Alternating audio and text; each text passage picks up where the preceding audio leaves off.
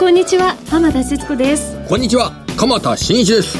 この時間は「ゴーゴージャングルマーケット」をお送りします。この番組は冒険心をくすぐるマーケットというジャングルにいるリスナーの皆さんへ投資という冒険をより素敵なものとするために毎週マーケットのプロの方をゲストにお招きしてお送りする番組です。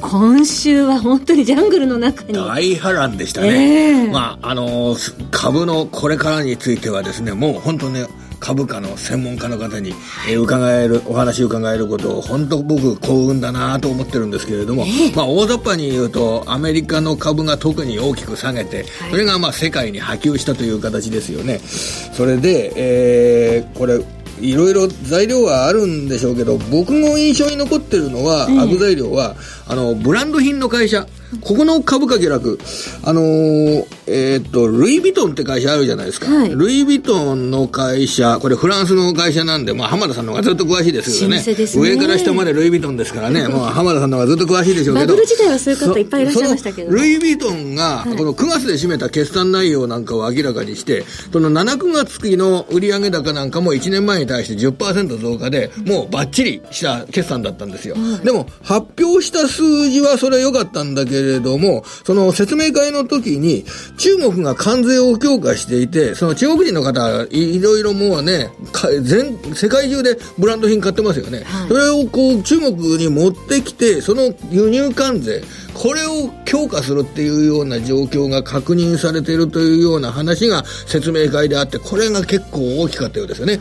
で、ルイ・ヴィトンの株価が、えー、これ10%下落。それから、あの、同じフランスの、まあ、もう、ルイ・ヴィトンよりも、浜田さんがたくさん持っている、エルメス。えー、あれもっと高いですよね、エルメスの、ね。欲しいですね。えー、あれもね、5%下落。あの、イタリアのダウンジャケットのモンクレールも下落して、アメリカではティファニーも下落。これ、中国のやっぱり、消費が厳しくなるんじゃないかっていうようなことって、大きかったんじゃないかなと思って、ね、消費前の低下直結しますよね、うん、だから投資がねあの控えられるのはしょうがないとして貿易摩擦で、はい、中国人が物を世界で買わなくなった時は怖いですよね、えー、結構そのあたりが僕はあのニュースとしてはあの印象に残ったのは今週だったんですけどね、はい、はい、本当におっしゃる通り米中の貿易摩擦の行方ということもね、えー、一つの大きなテーマになりました、えー、それではこの後鎌田さんにも、はい、来週の見通し含めてお話を伺っていきたいと思います、早速進めてまいりましょう。この番組は投資家の位置をすべての人に投資コンテンツ e コマース運営するゴブジャンの提供でお送りします。さて来週も大きな経済指標これはですね、えー、やはりアメリカの金利状況ですよね。はい。その金利の状況が、株価がこれだけ下落すればですね、もっと金利が下がってもいいんじゃないか、低下してもいいんじゃないか。それで金利が下がると、えー、その下がった金利がクッションになって株価が下げにくくなるっていうのが通常のパターンだと思うんですけど、はい、今回、なんかアメリカの株が水曜日も木曜日も結構ね、あまり戻らないっていうのは、金利の低下が鈍いですよね。うんで、0.02%とか0.03%とか1日で、まあ、低下はしてんですけど、これがちょっと鈍いんじゃないのかなというふうな受け止め方をしております。えー、これ来週のその経済指標、あの、ニューヨーク連銀とフィラデルフィラ連銀の製造業のアンケート調査ですとかね、はい、そういったもので企業心理がどうなってるかっていうのを確認しつつ、この金利の状況がどんな動きになってくるか、来週のポイントになるんじゃないかなとと思っております。さて、この後は本日のゲストの方をお招きします。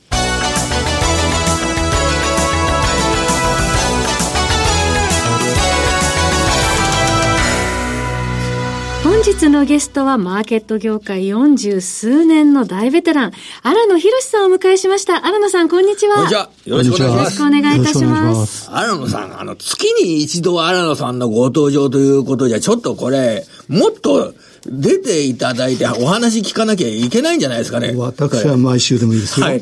だって1ヶ月ということでは S q の時にいつも伺ってますよね。その1ヶ月にいろんな動きがあるじゃないですか。それで、この1ヶ月、あの、荒野さんの1ヶ月前の話を覚えてますけれども、え結構上に行く可能性の方が強いんじゃないか。ズバリ、そのあたり、あの、荒野さんご予想された、あの、可能性が高いんじゃないかっていうようなところで、上に離れたっていうような動きになったと思うんですよ。でもこれ、一般的にこれ、上に離れると、今までの上限だった2万3000円が、今度はゾーンの加減になるっていうような、そう考えた人多いかと思うんですけど、これ、予想されてましたか？この、今週あたりのこの動きっていうのは、これ。え？あの、ザラバでいくと24,400円台で高値つけてるんですね。えー、で、あそこで高値つけたとは思いましたけど、そうすると、その後の、あの、値幅って1000円なんですよ。えー、だから23,400円から24,400円。はい、で、例えば、その、去年11月に2万3000手前で高値つけたときは、2万2000、2万3000で、はい、その後2か月動いたんですね。えー、16年の年末もそういう動きです。えー、と、今回もまあ、軽く考えてたんですね。えまあ、1000円の値幅見とけばいいだろう、うん、そしたら、1日900円安ですもんね。はい。今週そうです。木曜日に、あの、まあ、アメリカの株がああなっちゃったら、日本だけ言っても、これ、意味が、日本の株がと言っても、これはあまり意味がない話なんですよね。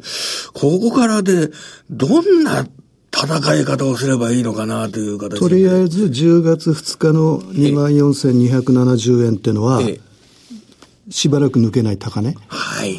まあ、もしかしたら今年の年間高値かもしれません。うん、で、あの、よく言われるように、その1月、2月の上旬から急落したじゃないですか。で、あそこの時見るとですね、あの、日経平均が例えば1月23日高値だったんですね。で、安値3月23日で、3500円下げてるんですよ。はい、で、ニューヨークダウの高値は1月26なんですけども、でそれは、で、1月23と3月23日、ニューヨークダウン比較すると、2670ドル。はい。と、これ、あの、ポイントでいくと、約1000違うじゃないですか、下がり方として。で、震源地のアメリカ、米金利上昇で株が急落した震源地のアメリカより日経平均の方が下げてる。はい、で、これは何ですかって言ったらもう円高しかないんです。はい、ちょうどその1月23日高値つけた時が111円だったんですね。で、3月23日って瞬間105円切りましたよね。はい、で、この6円の円高で、アメリカよりは日経平均の下げが大きかった。じゃあ、今度はどうですかってあの、昨日までですけど、はい、日経平均1680円下げなんです、ね、えー、で、ニューヨークダウは、これも4月2日から起点にしてますけど、えー、1700ドル下げなんですよ。はい。同じですよね。えー、それは円高が進んでないから。ということは、アメリカを震源とする下げなんだから、率にしてアメリカ並み下げれば十分ですと。えー、円が110円割るとか108円割れない限りはですね。えー、でそうやってみれば、と、ニューヨークダウが落ち着きさえすれば、日経平均も落ち着きますと。で、ニューヨークダウの落ち着きはどこで見るかって言ったら、1日の値幅ですと。はい。一昨日は800何十ドル。えー、昨日も780ドルぐらい、1日で動いてるわけ、でそういうボラが高い時は、いわゆるそのビックスが上がる時ですから、と、ダメですと。そうすると来週になって、1日の値幅が例えば150とか200ドルの日が出てくれば、はい、あ、これも落ち着いたと。じゃあ、日経平均の下げもここからよほどアメリカの金利でも上がらない限りはありませんと。で、今日少しあのアジアの市場が落ち着いてきたから、午後になって、まあ、打診買いって言いますか、買ってみるかっていう形だったんですよね。で、あの、ニューヨークダウの先物も1%ぐらい上がってますんで、はい、まあ来週は落ち着くだろうという前提で動いてるってことですよね。はい。で、今日、日本の株が高くなったことというのは、えー、100円ちょっと上げてますけれども、日経平均で。欧米の市場の参考には、やっぱりなるんでしょうかね。あのジャパンの大きな、結構大きな市場が、プラスで引けたぞと。なりません。な、ダメですか、はい、ダメですか？この海外が、おおやったじゃないか、ジャパン。えー、お前ら世界、同時株安止めたとか、なんないですか平均って、毎朝、ラジオ日経とか、テレ東で何を流してるかってアメリカの株から流すわけじゃないですか。で、それに沿って動く動いちゃう。っていうのは、その先物が5時半まで動いてるわけじゃないですか。はい、だからニューヨークダウンが引けてもまだ動いてるわけなんで、うん、そこで織り込んじゃいますと。はい、そうすると、こう、下っ離れるか上っ離れて始まりますと。で、とりあえず、今日引け味が良かったですと。で、今晩のニューヨークは、おそらく高いでしょうと。と、週明け、えー、当然、その、100円なんか200円なんかで始まりますと。いう流れの繰り返しですから、日経平均でヨーロッパ株が、うんぬが動くことはないです。ないですか。ないです。寄り付きは大幅安だったけれども、うん、えー、引けは100円高。あの、冷やしっていうのを見ると、あの、この冷やしには意味ないんですかあの、寄り付きが、寄り付きが一番安いところで。真っ白いっていうのは気持ちいいもんです。綺麗な白い、白さを見せたっていうのは、それで、あの、ジャパンが世界同時株安を止めた。じゃあ俺たちも頑張ろうじゃないかということで、欧米はという、そんなこと考えちゃいけないわけですね。はい。えー、さて、よくあの、アラムさんご登場の時に移動平均線のお話も伺いますけれども、その位置関係についてもここで伺っておきたいと思いますけれども。あの、昨日で5日と20日がミニデッドクロスしてるんですね。はい、25日は今日かいつかわかりませんけど。はい、と、これ短期的には調整ですよね。うん、それからですね、例えば100日平均、200日平均って、みんな昨日下向きになってるんです。要するに100日前とか200日前下回ってる。とね、その、むちゃくちゃ良くない？状態的には。もうトピックスはもっとひどいんですよ。今、本当の調整なんトピックス見ると。ところがですね、今日ザラバで日経平均は200日平均と僕が出してる245日で出す1年平均、これザラバで下回ったんですけど、戻ったじゃないですか。はい。で、200日平均とか1年平均って長期の移動平均は瞬間下回ることは何の問題もないんですよ。はい、ところが3日、1週間って滞留しちゃうと、これ長期調整になっちゃうんで、だから今日戻ったってことはすごいいいことで、だから相変わらず200日は下値支持線として通用するなっていうことになると思うんで、で、まあ、これとの絡みですよね。ちょっと短期の移動平均が今、あの、悪い状態に、当然ここでこんなに急落してるんですあの、あれですけど、実はデッドクロスイコール安値のあのシグナルっていう場合が半分ぐらいあるんですよ。そうなんですええ、だからこんなミニデッドクロスとかミニゴールデンクロスって実は当てにならない、ね。絶対的なものじゃないっていうことないですね。え目安なんですけど。で、半分ぐらいはデッドクロス即安値。ゴールデンクロス即高値。というようなこと起こるんで。そうなんです、はい、じゃあこれでトレンドがあ上に向いたとか下に向いたとかいうような話じゃないわけなんですないですね。じゃあ、いつ頃か安心して買っていけるんでしょうかね。これからの展開でどんなことを注目しながら見ていけばいいですかね。ポイント教えてください。あの、要するに10月2日が高値であったっていうね、それは状況証拠っていうのは無数にあるんで、これあの、今日お渡しする資料の中に入ってますんで、それはご覧いただくとして、もうちょっと前向きな話をしましょう。で、あの、底値で買うチャンス？はい。で、これは、あの、来週前半っていうより後半だと思うんですが、うん、そのチャンスが訪れる。で、あの、僕その、テレビでもラジオでもよくお話しするんですが、空売り比率の5日平均。はい。これの単純なボトムですね。それから日経平均の5日平均の5日前の5日平均との比較。ええ5日前の5日平均と、現状の5日平均ですか。はい、はい。ということは、5日平均の傾きってことになるわけですけども、で、これがですね、空売り率の5日平均がピークをつけて、ええ5日平均の5日前比較がボトムをつけるときが来週来るんですよ。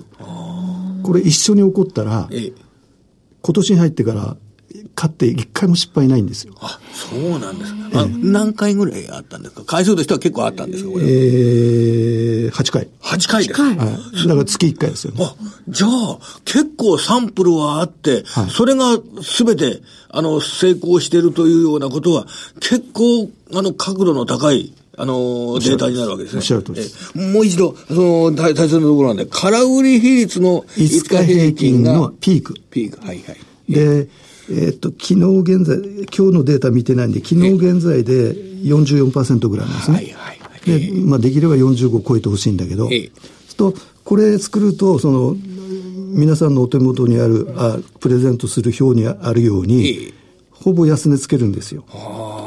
で、もう一つですね、5日平均、日経平均の5日平均の、5日平均って毎日出ますよね。5日、1週間前の比較。はい。えー、1週間前の5日平均に対しての、はい、今回の5日平均、今の5日平均。で、これは、えー、っと、10月5日からかな？あ、違う、10月9日からマイナスになってるんですね。で、これがボトム。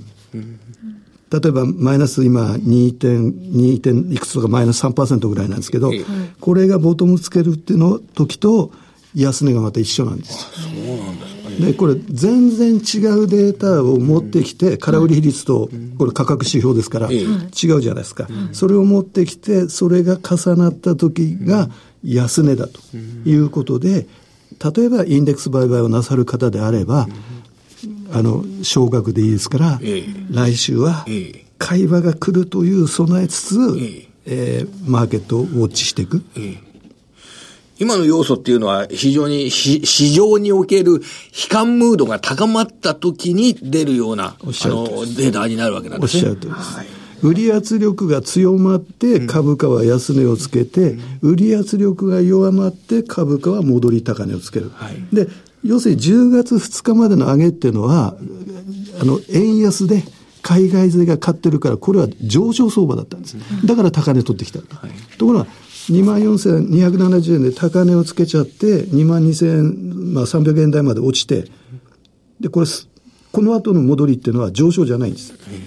下げたから買う。はい、日本株っていうのは上昇っていうのは、円安で海外勢が買ってる時しか起こんないんです。年に2回しか起こんないんです。はい、で、今年の2回目起こっちゃったわけです。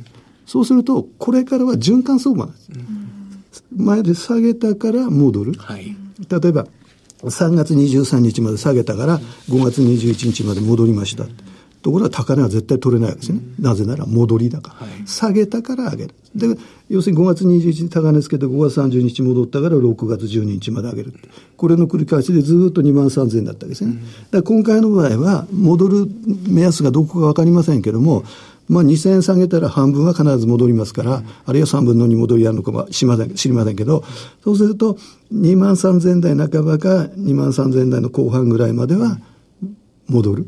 それは、叩いた人の売り圧力が弱まっただけで。最初は買い戻しですよ。多分今日のあれなんか買い戻しかもしれません。で、その戻りを取るためには、おっしゃられたようなデータを駆使して、えー、底値、安値はどこかなというのを探るのが大切な結局ですね、戻戻り高値見極めるのそうですけど、ピンポイントで当たんないと儲かんないんですよ。あの、数ヶ月単位で上がっていくときはどこかったっていいじゃないですか。上昇じゃなくて戻りだからって長くて、長くて1ヶ月。おそらく2、3週間。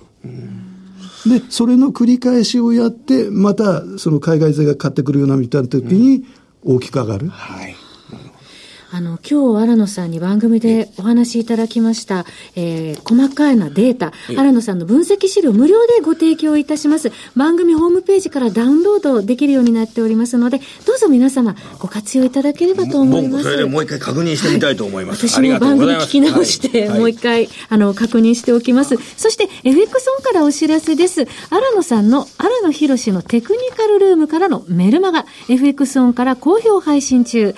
えー、価格は月月額4500円となっております。荒野博のテクニカルルームからでトレード成果をどんどん上げてまいりましょう。詳しくは番組ホームページ右の午後ちゃんトレードサロンのバナーをクリックしてください。本日のゲストは荒野博さんでした。荒野さんどうもありがとうございました。あ今日お話伺って頭の中整理できました。いい時間を過ごさせていただきました。え皆さんも良い週末を。鎌田さんどうもありがとうございました。それでは皆さんまた来週。この番組は投資家の英知をすべての人に投資コンテンツ e コマースを運営する「ゴゴジャン」の提供でお送りいたしました。